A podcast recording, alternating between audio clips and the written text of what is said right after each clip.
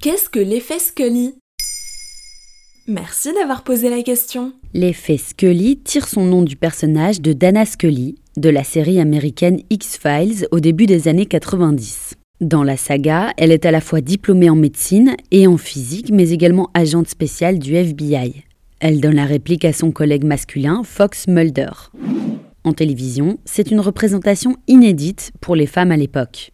Dana Scully a inspiré une génération de jeunes femmes à se diriger vers les professions dites MINT en anglais mathématiques, informatique, sciences naturelles et techniques. Comment le sait-on? En février 2018, une chaîne télé américaine fait appel à Gina Davis Institute, une organisation qui étudie la représentation du genre dans les médias.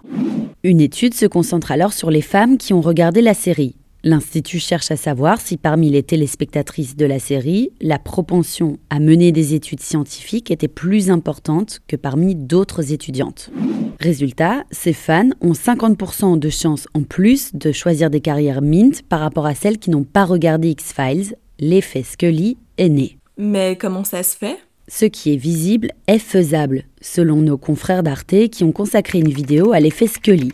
Autrement dit, c'est en découvrant le personnage de Dana Scully que des femmes ont trouvé l'ambition de se lancer dans les métiers de la science.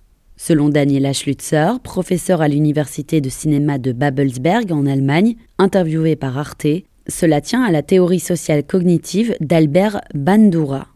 Un concept simple qui veut qu'on apprend à partir de modèles. Une action positive stimule notre motivation, et toujours selon Daniela Schlutzer, les offres fictionnelles nourrissent le concept de soi. C'est-à-dire? Eh bien, chacun de nous se perçoit d'une certaine manière. C'est le soi réel. Et chacun s'imagine d'une autre façon. C'est le soi idéal. Ce à quoi l'on aspire.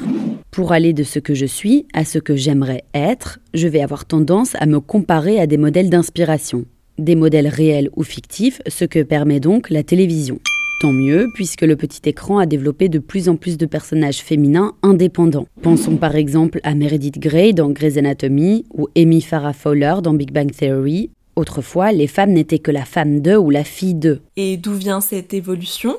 Pour Daniela Schlutzer, ces rôles sont apparus parce qu'ils ont été écrits par des femmes. Ces dernières n'étaient plus uniquement pensées par un regard masculin. Qui de plus approprié pour caractériser un personnage féminin qu'une femme elle-même?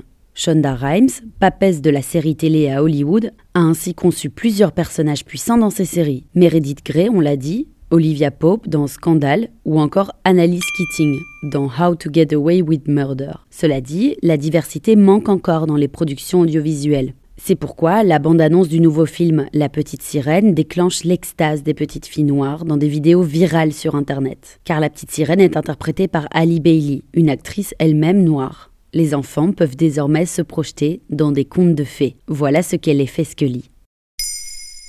Maintenant, vous savez, un épisode écrit et réalisé par Johanna Cincinnatis. Ce podcast est disponible sur toutes les plateformes audio et si cet épisode vous a plu, n'hésitez pas à laisser des commentaires ou des étoiles sur vos applis de podcast préférés.